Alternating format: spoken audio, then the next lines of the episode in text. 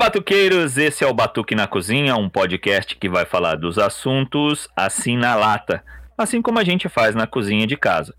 E antes de mais nada, eu queria apresentar aqui os nossos participantes. Nosso primeiro elemento é aqui a nossa chefa, professora e dirigente sindical, Ana Lima. Ana, seja bem-vinda. Olá, pessoal. Nossa, subi a título de chefa, meu Deus, minha fama de má vai piorar na vida. E nossa subchefa e nossa roteirista de hoje e jornalista de plantão, Renata Duque. Olá, Renata. Olá, pessoal, tudo bom? Subchefe, ô louco. E os que não são chefes nem nada, Éder Novaes, licenciado em letras, pós-graduado em jornalismo digital e nosso técnico de áudio de plantão, Éder. E aí, gente, beleza? Tudo na paz? Ainda bem que eu não e sou eu... chefe, viu, Rodrigo? É, não, ser chefe não é legal não, velho. E eu, Rodrigo Gonçalves, sou comunicólogo e sou a voz emprestada desse podcast. Batuque, batuque na cozinha. E, gente, é, aproveitando aqui o esquema na cozinha, eu queria é, só mostrar aqui os meus dotes culinários e, e apresentar uma receita para vocês. O que, que vocês acham? Homem na cozinha é sempre melhor que mulher, né, Rê? Com certeza, porque eu só sei fritar ovo no micro-ondas ainda. Opa, então vou passar uma receita aqui de uma carne de panela maravilhosa. Vocês vão curtir se fizer. Pode ser? Posso passar a receita, negada? Vai ser promovido a chefe agora, hein? Ah, pelo menos cozinha, né? Aqui nessa cozinha mandamos nós, rapá. Afinal, vocês têm que mandar em algum lugar, né, Rê? Mas no programa mandamos nós, né, Rê? Com certeza. Aqui se respeita a hierarquia. Aqui respeita-se a hierarquia eu quero mostrar aqui uma, meus dotes culinários, é, uma carne de panela ao molho shoyu. Então, vamos lá a receita. Você vai pegar uma peça de, de acém, ou miolo de acém, de aproximadamente 1 kg, 1 kg e 200, pode, pode ser. Uma peça inteira, você vai fazer a carne inteira, uns quatro dentes de alhos amassados ou picadinhos, tá? E você escolhe do jeito que você usa, costuma usar mais. Uma cebola média, também picadinha, meia xícara de shoyu, mais ou menos assim, uns 100 ml. Se a carne for um pouquinho maior a peça, aí você coloca um pouquinho mais de, de molho shoyu. E umas 5 colheres, assim, de mostarda. Aí você pode finalizar com algum temperinho que você, que você curta. Eu gosto muito de cebola e salsa desidratado. Então você coloca, pode colocar um alho em pó, alguma coisa assim, que também fica legal. Aí você coloca tudo isso dentro de uma vasilha, mistura esses, esses ingredientes e coloca a carne por cima deles e vai mexendo por várias vezes, assim, para a carne ficar bem, bem embebecida nesse tempero. E assim, não precisa se preocupar em ficar anotando a receita agora, não, a quantidade, porque a gente vai colocar lá quando a gente fizer a publicação no Facebook e, e, e nos, nas lojas de podcast. É só ir até a nossa página, a página do Batuque na Cozinha, aproveita para dar uma curtida nela, e aí a receita vai estar tá lá, e a imagem dessa carne maravilhosa. Se você não gostar muito de shoyu, pode substituir o shoyu, o shoyu por molho tare. O molho tare é um preparadozinho com shoyu, fica um pouquinho mais leve. E Ana, depois a gente coloca essa carne na vasilha, tampa, pode tampar com uma tampa é, ou com um prato mesmo, e deixa mais ou menos uma hora na geladeira. E no tempo em que você é, deixa essa carne na geladeira. Você vai ouvindo aqui o Batuque na Cozinha, que nós trouxemos um debate interessante aqui para a gente poder bater um papo enquanto essa carne fica marinando. E aí no final a gente é, mostra como essa carne vai ser finalizada. Renata, você que foi nossa roteirista de plantão, e você que é nossa roteirista, roteirista de plantão, qual é o nosso tema de hoje, Renata? Hoje a gente vai falar um pouco sobre a terceirização da saúde, principalmente aqui na nossa cidade de Osasco. Olha, tema áspero. E antes de mais nada, é interessante a gente entender o que é a terceirização. A terceirização é um processo de transferência de atividade feita por empresas, ou seja, é um processo na qual a empresa deixa de produzir ou fazer uma atividade e transfere para outras empresas. Isso pode acontecer numa empresa privada, né? Ou pode acontecer numa empresa pública. Em outras palavras, é uma transferência de responsabilidades. eu não posso cuidar, então pago para alguém fazer por mim. É, é, é até uma, uma, uma, uma amostra de que você não é capaz de fazer, né? Agora, falando na questão do Estado especificamente, a terceirização deveria ser algo inexistente, já que o seu papel é exercer o trato das questões dos serviços oferecidos à população. O Estado não tem que ter lucro, ele precisa, na realidade, de um atendimento de excelência à população e controle de todas as etapas desse processo. Desde a década de 90, o Sistema Único de Saúde, o famoso SUS, vem sendo atacado por privatizações e transferências de administrações para entidades privadas. O engraçado é como os nomes dessas instituições sempre nos remetem a situações de caridade e coisas positivas. Normalmente são as organizações sociais. Eu queria já jogar isso para a mesa. Ana, você que foi nossa pesquisadora aí, você quer debater um pouco sobre essa questão da terceirização, de como ela chegou ao sistema público de saúde, quando ela chegou, qual era o argumento? Nós fizemos um programa sobre privatização e eu acho que esse argumento ele era bem parecido assim, de terceirização e privatização. Então a gente pode trazer várias coisas de lá para cá e daqui para lá e acho que tem uma conversa muito bacana entre essas vertentes aí da administração pública. Eu, eu, eu, fico olhando tudo que eu li, tudo que eu pesquisei, e eu não consigo chegar a uma conclusão que não seja desvio de recurso público para o setor privado que justifique a terceirização de serviços essenciais para a população, mas que principalmente na área da saúde beira um, uma quase que uma aberração, porque você está lidando com a vida do outro. Quando a gente trata de uma terceirização na educação, por exemplo, é a transferência de recursos públicos para o setor privado, mas é uma transferência que, se ela não der certo, você não está lidando com a vida física, você está lidando com a vida intelectual daquela criança, com a formação científica daquela criança, mas você não está lidando com a vida dela. A terceirização da saúde, não. Quando ela acontece, ela, ela vai gerar o colapso, ela gera uma não intervenção direta do Estado naquele setor, e isso, é, no final da fila, faz com que você chegue na UBS e marque consultas para médico daqui seis meses, que você chegue no pronto-socorro e você fique seis horas para conseguir um atendimento médico. É, faz uma rotatividade nas UBSs que é ela, ela, ela desequilibra qualquer possibilidade de, de saúde da família, de acompanhamento daquelas populações. Porque você passa com o médico hoje, quando você volta, aquela empresa de nome bonito, isso acho uma coisa que é importante a gente ressaltar.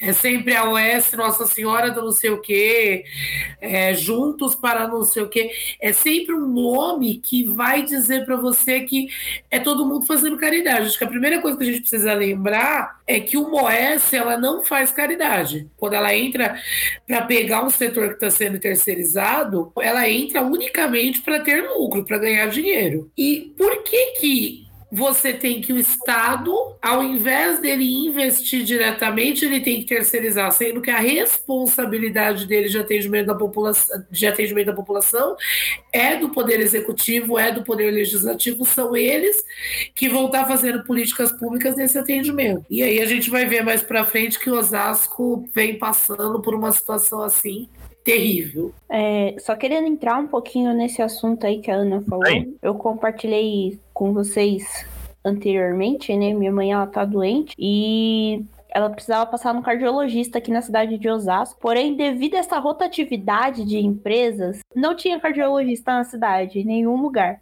Então, tipo, é como a Ana falou, é algo que acaba aí atingindo a nossa população de uma forma que pessoas vão morrer na fila de espera porque não tem médico para atendê-las. O fofinho que teve aí num, numa situação, é, para quem tá ouvindo, para você que tá ouvindo aí o nosso podcast, o Éder teve Covid-19, né? Eu também tive, mas eu fui um, pelo meu histórico de atleta, né? Eu fui assintomático. Então eu passei pela infecção de quase de forma despercebida. Quase não, de forma despercebida. Mas o, o Éder teve uma infecção bastante grave, o Éder precisou de UTI e tudo mais, e ele teve dentro de um hospital. Aí eu queria que, Éder, se você pudesse, inclusive eu acho que parte de, desse hospital é terceirizado. Eu queria que você passasse é, um relato sobre essa sua experiência aí. É verdade.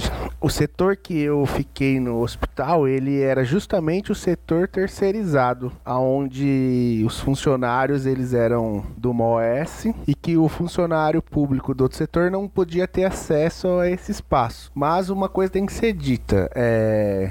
o serviço que eu recebi naquele processo foi o melhor possível. Não tenho como negar isso. É, eu confesso que quando eu entrei lá na sala de UTI, fiquei até abismado com a estrutura que tinha naquele hospital. Eu até achei que estava entrando numa sala de um shopping. De tanta maquinários novos, tudo era uma estrutura nova. Tinha recém acabado de fazer esse, esse espaço para para COVID-19 no hospital, então eu peguei ali um, uma das melhores estruturas possíveis. Mas isso é o que a gente espera do mínimo, né? Porque as OS recebem para isso. Então a gente não pode deixar de falar que era é, a obrigação da OS apresentar e prestar um serviço de qualidade para o usuário, para o paciente. Mas uma coisa que eu queria lembrar é que nessas trocas de, de organizações de saúde, o que quem mais perde também são os trabalhadores. Se a gente for fazer um relato de quantos trabalhadores tomaram prejuízos e perderam direitos trabalhistas de troca de OS, é uma coisa fora do comum e o sindicato da categoria, eu acompanhei algumas coisas, fazem lutas para tentar reverter. Alguns casos ganham, mas em outros as OS abrem aquele processo de que falência, né? Falência e aí o cara que trabalhou lá no OS, ele vai ser demitido sem receber nenhum direito trabalhista, sem direito a nada. Esse é uma das realidades de quem trabalha para a OS. Aliás, esse exemplo que você cita, a gente pode trazer exatamente para Osasco, né? E isso aconteceu na troca de OS aqui do Hospital Antônio Gílio. Eu ouvi relatos de do advogado do sindicato dos trabalhadores da saúde do setor privado, né? Já que as OS é uma entidade de direito privado, relatando exatamente isso. A OS fechou e assim, quem quiser vai à justiça para poder receber se algum dia conseguir encontrar o S que fechou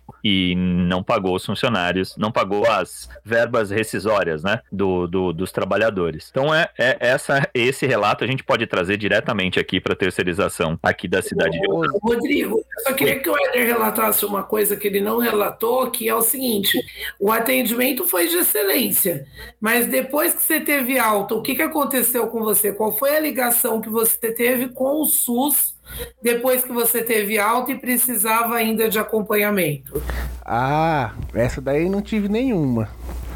Eu tive alta e depois tive que fazer um tratamento particular, pagando consulta, pagando medicação, um especialista em pulmão porque quando eu tive alta, de fato, nesse processo, acho que foi o mais estranho, né? Eu não recebi nenhuma orientação. Eu saí, tive alta e não sabia o que era para fazer. E aliás, a Covid-19, que foi o motivo da sua internação, te deixou algumas sequelas, né? Necessitaria desse tipo de acompanhamento, digamos assim. É, eu só consegui ter uma recuperação plena porque eu fiz o tratamento particular. Eu tive que pagar para conseguir dar sequência no tratamento e a recuperação do meu pulmão.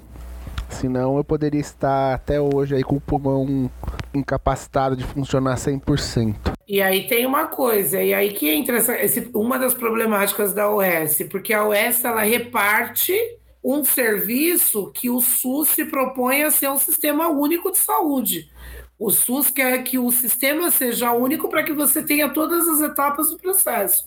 Quando você tem a OS presente da maneira como foi o exemplo do Éder, você tem um atendimento de excelência enquanto você precisa do hospital e a gente sabe que muitas vezes que o diga a Polícia Federal que ontem bateu em três cidades do, do estado de São Paulo, com a base de muito desvio de recurso público, porque é denúncia em cima de denúncia, mas você reparte o serviço. SOS não tem ligação direta com a UBS, próximo à casa do Éder, que deveria quem, quem tinha que dar a, a continuidade do atendimento. Ou seja, por mais que foi de excelência, foi de excelência por 10 dias e depois se vira aí, gordinho. Eu queria aqui entrar nesse meandro aqui, que existe uma coerência na Constituição de 88. A Ana citou essa questão da, da, da lei do SUS, que é a lei 8080, para quem quiser pesquisar. E ali na Constituição existem algumas incoerências, né? Aliás, várias. Pois garante um papel de direito de saúde universal, mas abre a porteira para transferência de recursos para o setor privado. Esse espaço, essa, essa, esse item é chamado de complementariedade, né? E aliás, o Sistema Único de Saúde do Brasil é um sistema universal e, inclusive, é um da, uma das melhores legislações de saúde do mundo, né? A gente às vezes tem um complexo de vira-lata e acha que tudo aqui é ruim, mas não. A Constituição Cidadã em, de 1988, que na minha opinião ela ainda nem foi implementada na sua integralidade, é, ela já vem sofrendo alguns cortes, né? principalmente ataques por esse governo. E essa complementariedade do SUS garante que essas organizações sociais de saúde apareçam e elas não precisam aparecer só na saúde, então fiquem atentos, né? As parcerias público-privadas também tem um pouco dessa, dessa complementariedade, né? Que aí não é do SUS, mas também tem essa complementariedade. E vale ressaltar que no período da ditadura militar houve um grande desmonte, né? Da estrutura de saúde pública. Então, lembram-se que o setor público, aquele período, ele, ele é desmontado não só na saúde, mais uma vez, né, mas se você pegar, por exemplo, na década de 50, 60, a educação pública brasileira, ela era algo de excelência. Você vai ver vários, vários quadros da, da, da política e da, da do, do, meio privado no Brasil também que estudaram em escola pública, né? E naquele período você passa por esse processo de desmonte e essa entrega ao setor privado, né? Como se o setor privado fosse o melhor serviço prestado que a gente pode ter no mundo, né? E assim, isso é tão verdade que se você liga para sua operadora, você vai ver que o serviço privado é muito bom mesmo. Liga para sua operadora de telefone que você vai ver. É, ô, ah, Rodrigo, deixa eu só te cortar um minuto. O caso do menino, que já não é menino, né? A gente é acostumado a vê-lo porque ele se lançou na, na televisão, menino do, do rapaz, o Yudi, que mora em condomínio fechado em Santana de Parnaíba, representa bem isso. Bem lembrado. A hora que o negócio apertou, a mãe dele não tinha vaga no setor privado, apesar dele ter condições, recursos, e ele veio para o hospital de campanha de Osasco.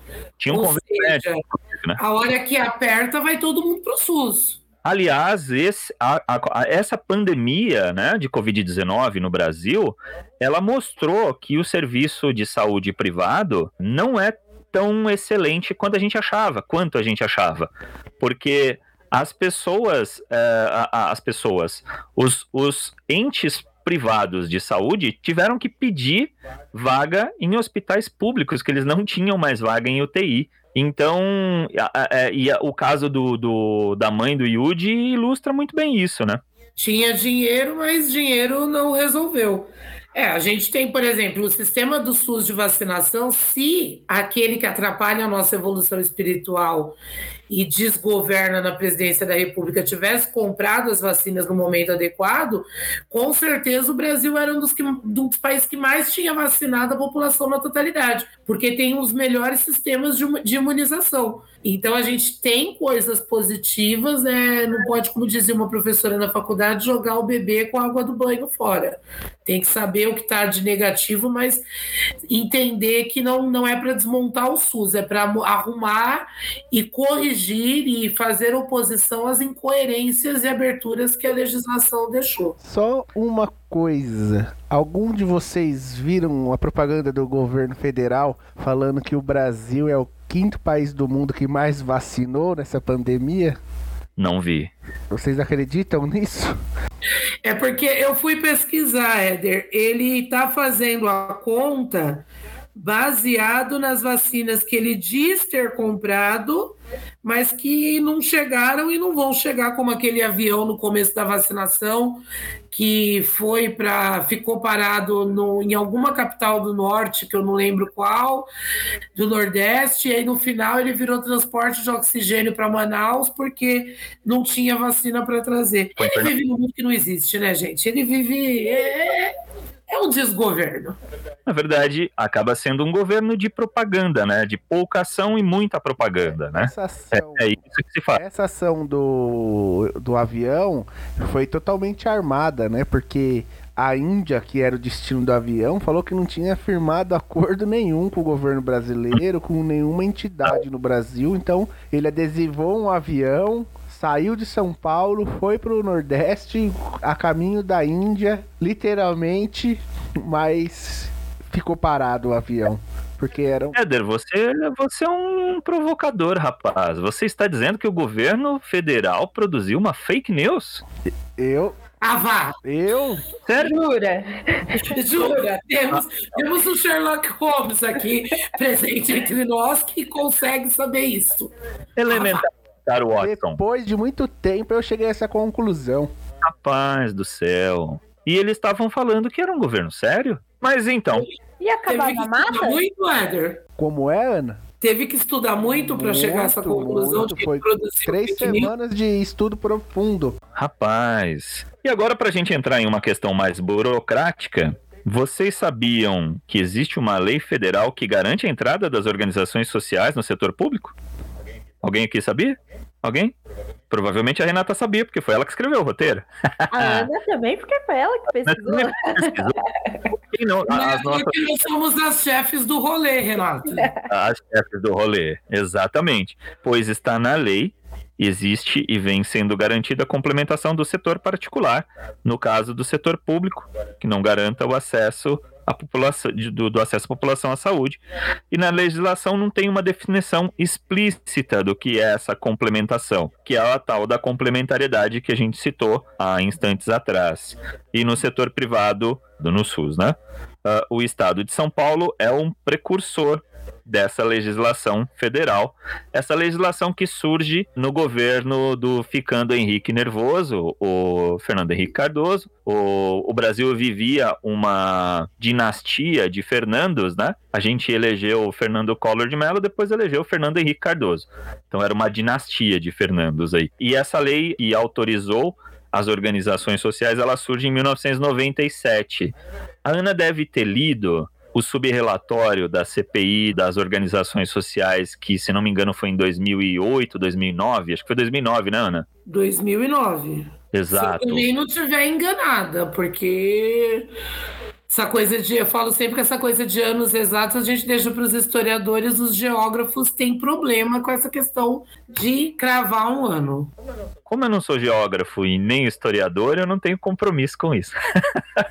Bom, mas enfim, esse subrelatório, Ana, você citou essa questão do lucro das organizações sociais, né? Para você ser enquadrado enquanto organização social, você precisa ser uma entidade sem fins lucrativos. Ou seja, você não pode ter lucro. Então você insti- institui uma empresa privada, de direito privado, que não tem lucro, que é uma coisa muito normal dentro do capitalismo, né? Vocês que estão aqui, é, vocês e eu também, né? Porque estamos aqui trabalhando e fazendo e editando nossa vida, aqui construindo nossa vida dentro de um estado capitalista, é muito normal uma empresa é, dentro do capitalismo não querer lucro. Então a gente vai ver várias empresas como com nomes assim totalmente filântropos, né?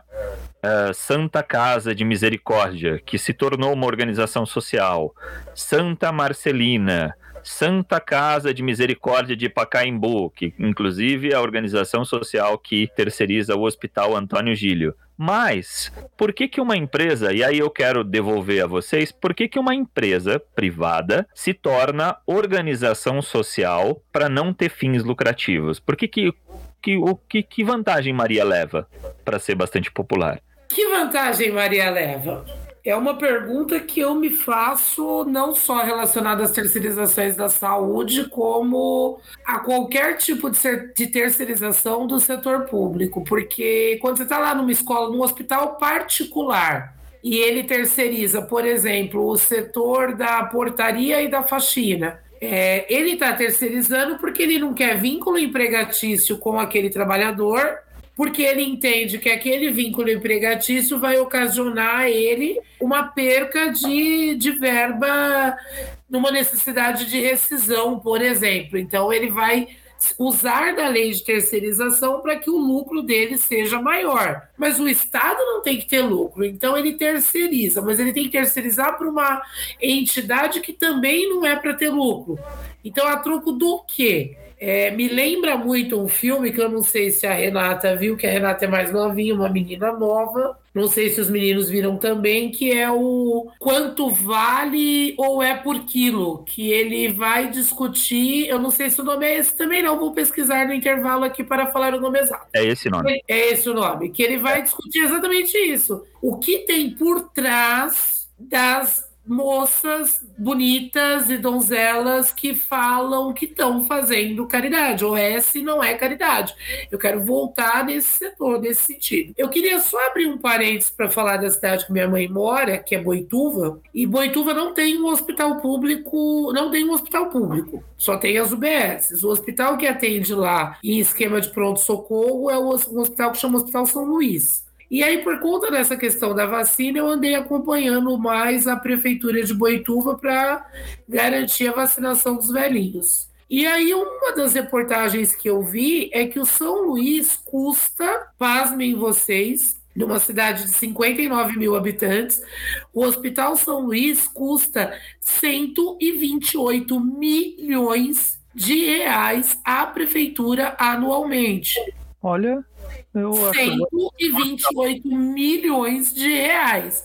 Ou seja, ele paga, a prefeitura paga 128 milhões para atender as pessoas no pronto-socorro e se tiver alguma cirurgia de urgência, é feita lá se for de nível médio. Se você cair tiver um traumatismo craniano, já vão levar você para Santa Casa de Sorocaba.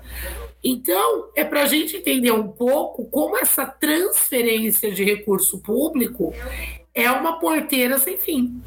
E aí, antes de eu, de eu parar aqui, que eu estou falando demais, é, a gente vê no, nas leituras que o custo dos leitos, o custo do, do, do, valor do atendimento, das consultas, o custo dos exames, ele é muito mais caro quando você está dentro do setor terceirizado. Mas aí eu levanto a bola e alguém, alguém corta a bola. Só para jogar aqui na mesa, Ana, a gente tem casos emblemáticos aqui de terceirização, inclusive aqui na região, que esse subrelatório em 2009, ele chega a apontar. Uh, uma das coisas que esse subrelatório aponta é que existem empreiteiras, são empresas de construção civil, que passam a assumir a administração como organizações sociais. Por quê? E por quê? Quando eu perguntei que, que vantagem Maria leva, qual é a diferença entre um hospital terceirizado e um hospital de administração direta? Isso tem uma questão bastante interessante, porque o hospital, as organizações sociais, elas não precisam prestar contas para os conselhos de saúde, por exemplo. Então, ela só deve a prestação de contas ao executivo. E aí é onde acontece esse tipo de coisa, que empreiteiras tomaram a frente de organizações sociais para assumir obras em hospitais.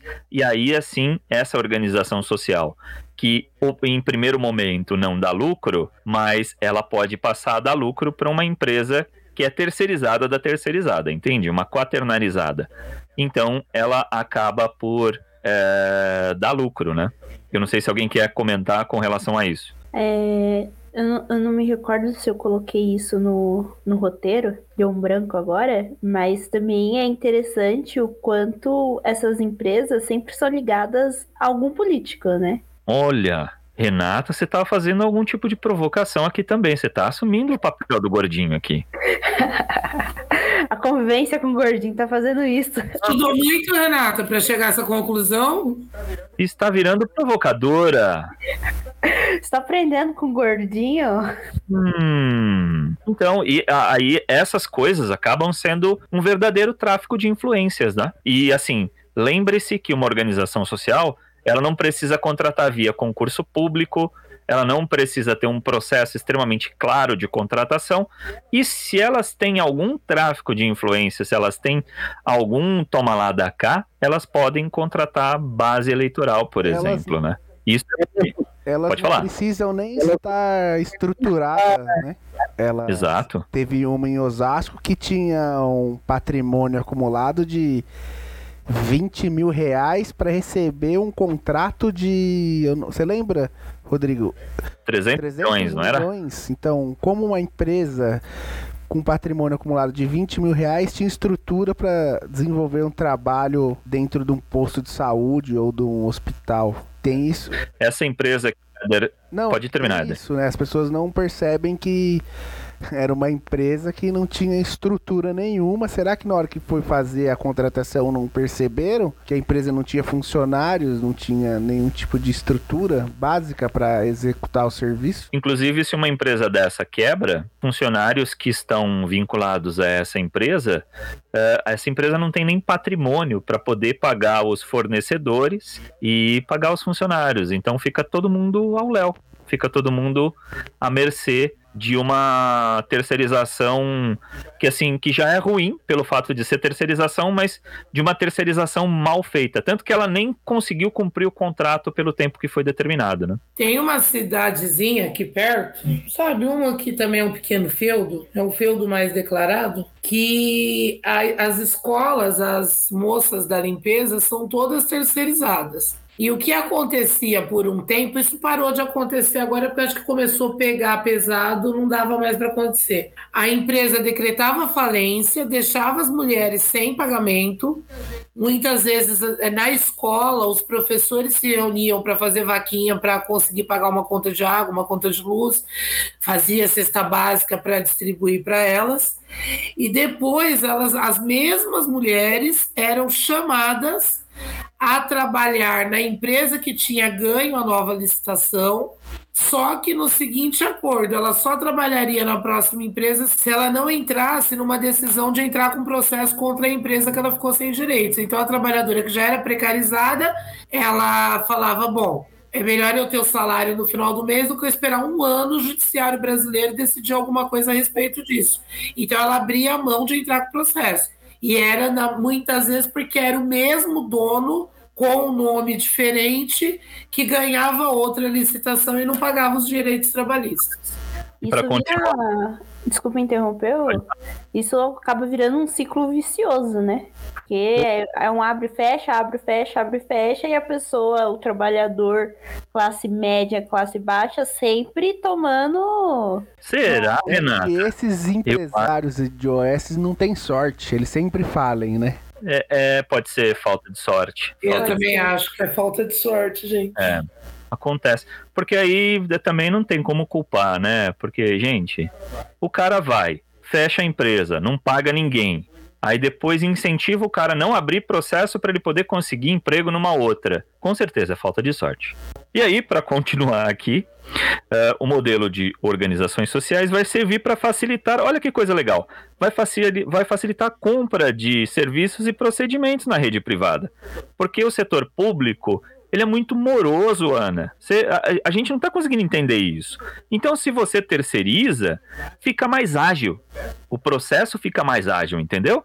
Ah, e aí, assim, é, a partir do estabelecimento da Constituição Federal de 88, dessa lei orgânica, é, aí você teve essa possibilidade, assim. Você tem esse espaço da complementariedade, aí fica mais ágil, e aí o sistema de saúde melhora, não melhora?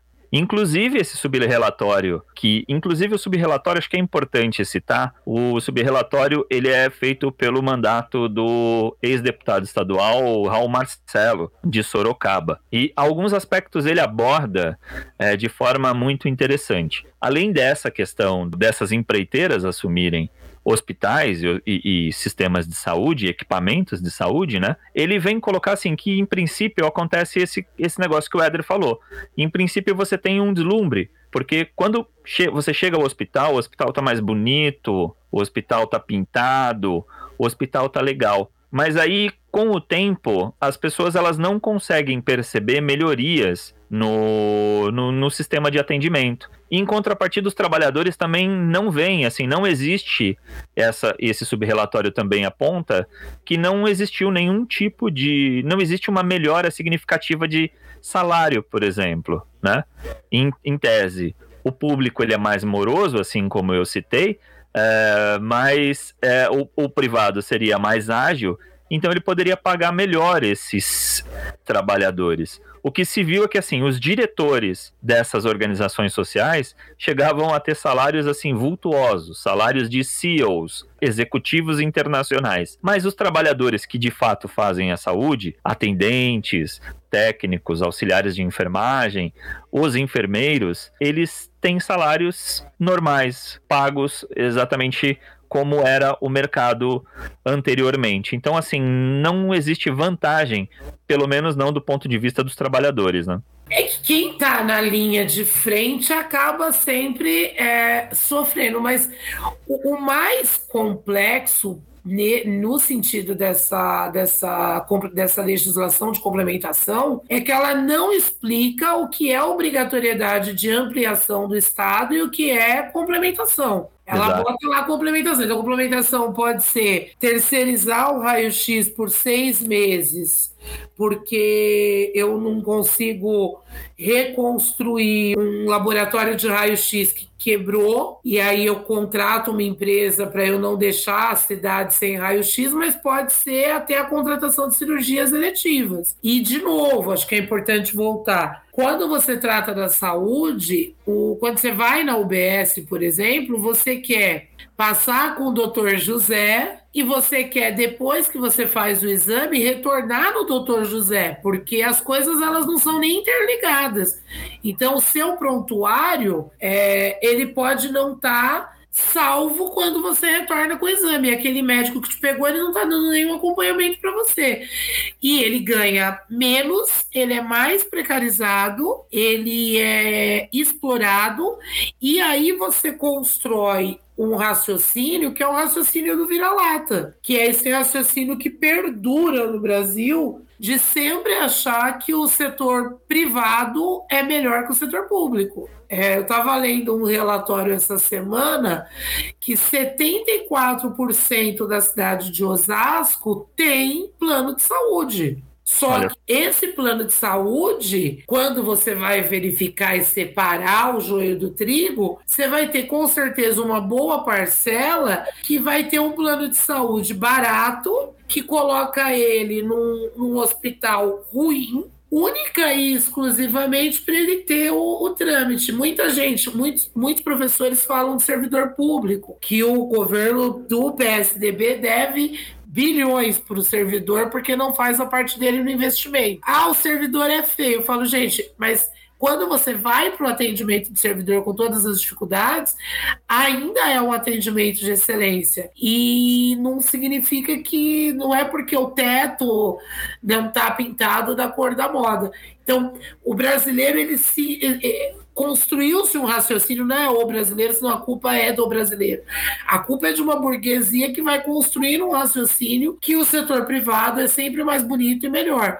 Então é melhor ser administrado pela OS do que estar tá nesse jeito. Que aí tem uma questão também da degradação que se faz ao setor público antes de privatizar e terceirizar. Só para aqui concluir essa, esse, esse trecho do roteiro e também da dar voz ao, ao, ao, trabalho muito bem feito da Renata, sobre a saúde, entre as críticas destacam exatamente isso que a gente está falando, os questionamentos acerca da precarização das condições de trabalho e da rotatividade da mão de obra. E essa possível privatização do setor, uh, do setor de serviço de procedimento. Então, você não melhora a condição de trabalho, você aumenta a rotatividade, você não melhora salário, e ainda assim tem um outro aspecto que eu acho importante é, citar. Tem um caso também que eu, eu considero icônico é, na terceirização, que é o Hospital de Faces de Barretos. Se não me engano, Barretos, acho que é Barretos. Uh, o Hospital de Faces de Barretos, ele concentrava, ele era uma referência não do Brasil, mas da América Latina sobre traumas e, e problemas de face. Então, todos os especialistas dessa, eu não sei o nome médico, mas seria dessa modalidade, digamos assim, estavam lá nesse hospital. Após esse hospital ser terceirizado, isso que a Ana Paula falou é extremamente importante. Após esse hospital ser terceirizado, ele passa a ser um hospital geral. E esses especialistas de faces, eles são espalhados pelo estado. Então, se você tem um especialista em um, boca, por exemplo, ele pode estar, tá, sei lá, na cidade de São Paulo, enquanto o hospital. Eu estou aqui citando de forma aleatória, mas assim, o exemplo uh, acho que fica claro. Enquanto o especialista em nariz pode estar tá em Ribeirão Preto. Então, ele descentraliza esses espaços e acaba precarizando o atendimento de quem precisa de um atendimento em face. Aqui na região oeste, e em Osasco especialmente, eu acho que um caso parecido acontece. O Hospital Antônio Gílio, ao ser terceirizado, ele passa a ser um hospital de porta fechada. Ele não é um hospital que recebe urgências mais. Então, para você ser atendido em urgência no Hospital Antônio Gílio, você tem que entrar por uma UPA, que também é terceirizada ali no centro de Osasco. Então você vai quebrando essas referências. E aí, assim, para complementar um pouco o que o, o a Ana estava falando anteriormente, esse atendimento feito pelo SUS, quando a gente pega, a gente faz um corte, se você pegar as cirurgias de alta complexidade e o atendimento de pronto-socorro, é, eu não sei qual é o percentual aqui, mas o SUS é o maior atendimento. O privado, ele atua no setor ambulatorial, que é justamente dessas especialidades de clínicas cardiológicas, uh, ginecológicas, enfim. Mas o SUS acaba sendo a alta complexidade, onde você tem alta tecnologia e profissionais extremamente treinados para poder atuar, essa atuação é majoritariamente do SUS. Então dizer que o SUS é ruim é um erro assim crasso, gigantesco. E assim, isso precisa ser dito à população. Opa! O, o, o marinado tá ficando pronto? É isso? Tá ficando. Uh, que beleza. Então, antes, eu, eu, eu, antes da gente passar a finalização da receita, já que o nosso marinado aqui, a carne, já ficou um tempo legal aqui na geladeira, já dá para a gente poder ver. A gente selecionou aqui um, um espaço para falar da, da, situação de Osasco. É, alguém quer iniciar esse debate? Vou eu. É, o, o, início da terceirização do setor da saúde em Osasco iniciou em 2009, a primeira tentativa, né, na gestão do prefeito Emídio. A justificativa estava estabelecida na ideia de organizações que as organizações sociais facilitariam a contratação de profissionais especializados por meio, meio a lógica de tirar as bagagens gratuitas do voo, né, que isso abaixaria o custo das passagens e todos os outros argumentos da retirada de direitos. O PSOL, via Núcleo de Luta Popular, entrou com uma ação civil pública e conseguiu vetar essa tentativa de terceirização. Né? Eu não sei se ficou claro esse exemplo das bagagens, mas teve uma tentativa é, do governo que eles tiravam essa, essa, essa bagagem que estava, que essa bagagem seria paga é, de forma é, separada, né? Quem tinha excesso de bagagem pagaria de forma. Aliás, quem tinha bagagem pagaria separado, e o argumento é, é de fato uh, bem parecido. E, e a, a, a, conclusão também, né? Que não, não barateou o custo e não, não melhorou a, o atendimento. Em 2015, o prefeito Jorge Lapas conseguiu, ele entrou, conseguiu terceirizar a, o Hospital Antônio Gílio, colocando nas mãos da Fundação ABC por 115 milhões de reais por ano. Lembrando que quando tratamos, o valor é necessário lembrar que o montante deixa estar na administração direta do setor e passa para o setor privado essa intervenção. Então, o, o, hospital passa a ser terceirizado e a, a, essa fundação, que já não, não é mais a fundação que administra o Hospital Antônio Gílio, é, passa a gerir essa, esse montante de grana do município. E as organizações sociais, quando investigadas, sempre ligam seus proprietários a políticos, que foi algo que a gente citou há um tempinho atrás, e mostra os métodos de contratações dessas empresas. Porque, por mais que tenham nomes fantasia fantasiosos e bonitos, as empresas é, buscam, na verdade, o lucro e o dinheiro. A partir da terceirização veio as notícias de precarização, ausência de médicos, filas enormes e, pasme você, Renata, que é uma provocadora com esse texto, um péssimo atendimento. É, é, essa questão de atendimento, eu tenho vários relatos, viu, Rodrigo? Eu tenho um problema no joelho e toda vez que eu vou no médico, ele fala que é dor de crescimento. Teve uma Olha. vez que eu, que eu- discuti com o médico, eu falei, meu, eu tenho 20 Vai crescer até quando? anos nas costas. Você dói? Provavelmente eu tô crescendo pros lados, né? Nessa pandemia, com certeza, ainda mais comendo direto agora a comida do Rodrigo. Nossa senhora, eu crescer só pros lados. Mas não justifica. Sofro com essa dor há 12 anos, mais ou menos. Há mais tempo do que eu gostaria, e é sempre dor de crescimento. Até que uma hora que eu desisti. Eu, eu não sei se isso remeteu a vocês também, mas eu lembrei. eu lembrei do livro A Hora da Estrela, que o namorado da Macabeia perguntava se ser feia doía. Eu nunca ouvi falar que crescer dói. Você já tinha ouvido? Eu já tinha ouvido, mas eu tenho uma péssima notícia para dar para Renata. A minha dor de crescimento era uma artrose juvenil que eu fui descobrir depois, tá? Gruta que abriu. Essa! Mas eu já eu ouvi passar no médico.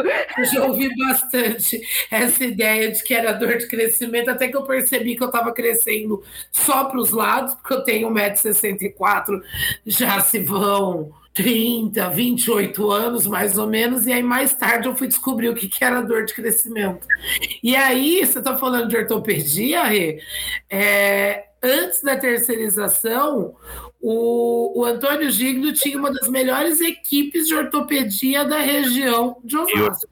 Mais um que perdeu a referência.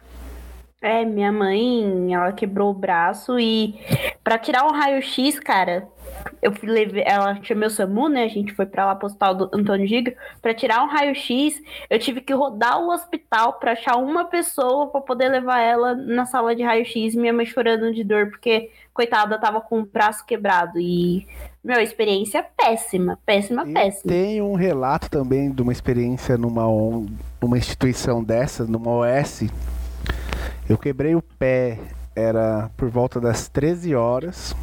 Eu, Ei, mas você também, eu fofinho. moro do lado de um, de um dos maiores referências de hospitais, que é o hoje o Hospital Geral Carapicuíba, que era gerido pela São Camilo, A primeira organização social foi justamente a Sanatorinhos, viu, Éder? Que também está nesse relatório, nesse subrelatório de 2008. Pera. Sim, hoje chama Hospital Geral. Mas eu. Hospital Geral. Sim, isso. E eu, eu quebrei o pé por volta das 13 horas e fui ter atendimento, era meia-noite e 40 em Barueri, porque o hospital na rua da minha casa não conseguia me atender para fazer um procedimento. Eu fiquei mais de 10 horas com o pé quebrado, andando para cima e para baixo. Andando literalmente. Mancando, né? Você imagine se movimentar com o pé quebrado durante 10 horas atrás de socorro.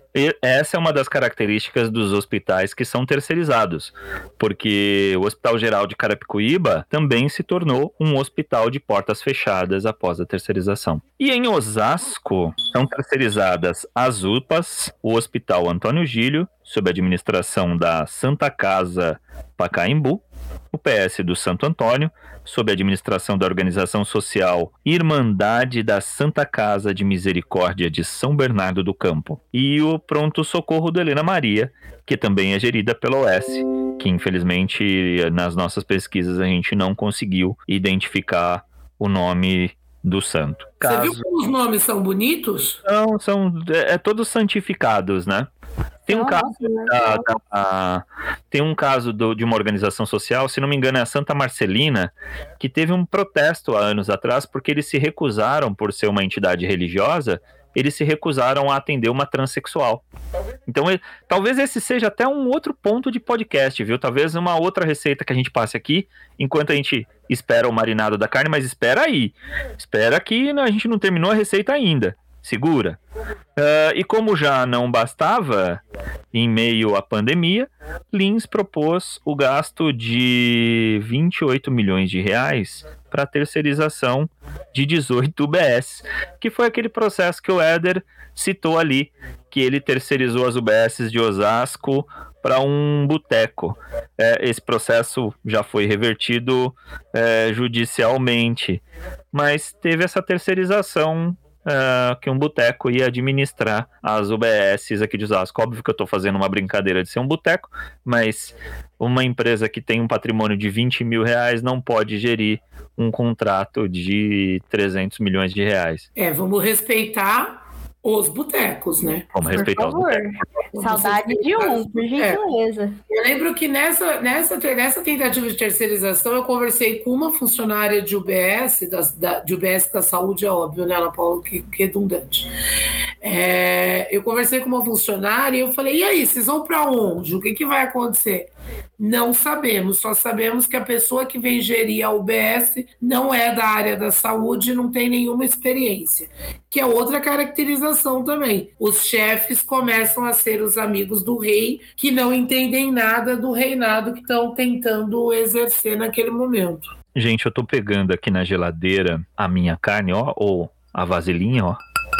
Ó, você só ouviu o esquema. Quem tá no podcast só vai poder ouvir, né? No caso, quem tá aqui na cozinha pode até sentir o aroma do esquema. E será que a gente já, já vai colocar na panela? Já podemos pôr na panela? Eu acho que já rola, hein? Já rola? Você já baixou a cerveja a hora que você pegou a carne? Não, a cerveja era o Éder que tava cuidando. Ele que, que cuida da cerveja. Éder, a cerveja tá gelada já pra nós poder mastigar a carne? Ah, Se bem que ainda tem, ainda tem uns 40 minutinhos aí e tal, que, que a gente vai pôr na pressão agora. mas a cerveja ela serve só pra quem quer abrir o apetite. Não, não é porque Hum, não tá pronta a carne ainda que ninguém possa beber, né? entendi. É, exatamente. A gente já vai degustando já. Degustando do, do, do, do líquido Se vocês sagrado, né? quiserem, eu já posso servir vocês. Uh, eu já vou querer um, Éder. Já pode colocar aqui. Enquanto. É isso então? Passamos a finalização da receita? É isso? Sim, senhor, senhor. Pode, subchefe? Lógico. Bom. Tô louca ao- pra beber essa cerveja aqui, meu.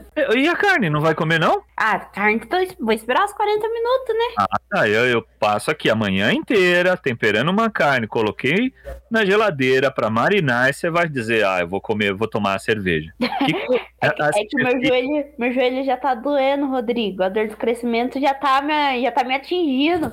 Entendi. É até um anestésico. Mas é, serve uma pra ela aí também, Éder, por favor. Já pode, pode trazer a minha e a dela. Que aí eu vou passando aqui a receita e aí você já vai ali na geladeira e pegar. Vocês só escutem o barulho, tá bom? Então, com esse, com o baquear da garrafa, vamos colocar a nossa carne. Agora você pega esse resultado dessa marinada que ficou aí na geladeira durante esse nosso bate-papo aqui na cozinha, a gente vai jogar tudo na panela de pressão. Põe um fiozinho de óleo, pelo amor de Deus, para não grudar na panela, porque depois quem vai lavar a louça somos nós. Então fica mais difícil de tirar da panela depois. Então você põe um fiozinho de óleo, não precisa pôr tanto óleo, mas põe um fiozinho de óleo. Aí você vai jogar toda essa marinada dentro, inclusive os pedacinhos que ficaram. Pode mandar tudo na fé, irmã. Vai na fé que, que dá certo. Vem com o diguinho que você passa de ano. Aí você vai selar a carne. Ou seja, você vai deixar a carne dar uma fritadinha de um lado e vai dar uma fritadinha do outro lado. Deixa ela bem marronzinha, bem com, com, com ar de frito por fora. Você deve estar notando neste momento que eu não falei de sal no primeiro momento, antes da marinada. Eu não gosto de colocar sal no começo, antes de marinar, porque o shoyu já tem sal. Então o sal do shoyu vai penetrar na carne e vai deixar a carne um pouco salgada. Esse é o momento de você dar uma equilibradinha no sal. Dá uma provadinha na carne, se você achar que está um pouco sem sal, coloca uma pitadinha mais de sal, que ela vai ficar é, bem legal. Depois de você deixar a carne bem fritinha, de um lado e do outro, você vai pegar ali mais ou menos duas xícaras de, de, de água, uns 400 ml. Não precisa cobrir a carne toda, tá? Não precisa deixar a carne toda submersa. E aí, depois de você uh, colocar a água, você tampa a panela de pressão em 35, 40 minutos, dependendo da carne, a sua carne vai estar pronta exatamente como essa que você está vendo na nossa página do Facebook. Ela vai ficar bem molinha, bem gostosa. Receita do tio Diguinho para todos aqui do Batuque na Cozinha. Ô, louco, Rodrigo, já tô babando já aqui. Olha, nega. Bora beber cerveja e esperar. Eu vou. Olha, quem. quem como pode, infelizmente o podcast só tem áudio, né? Mas eu acho que a gente, a gente pode. Eu, eu, eu, costumo mandar umas, umas fotos, uns vídeos pro Éder quando eu faço umas receitas aqui que ele não tá aqui por perto. Hoje ele vai poder provar a nossa carne, né? Mas essa eu faço questão de colocar o vídeo um videozinho lá no Facebook. O que, que, vocês acham? A gente pode pôr no Instagram também. Aliás, galera, segue a gente no Instagram, arroba Batuque na Cozinha underline oficial. Mas segue a gente, a gente sempre vai estar tá postando informações, falando das nossas gravações. E, pô, é, o Rodrigo vai fazer uns vídeos legais pra gente pôr lá pra aprender a fazer essa carne deliciosa. Boa. Repita nosso endereço no Instagram do Batuque na Cozinha, Renata arroba Batuque na Cozinha underline oficial. Curta, compartilha a nossa página no Facebook e no Instagram e vem batucar na cozinha com a gente. Batu, batuque na cozinha.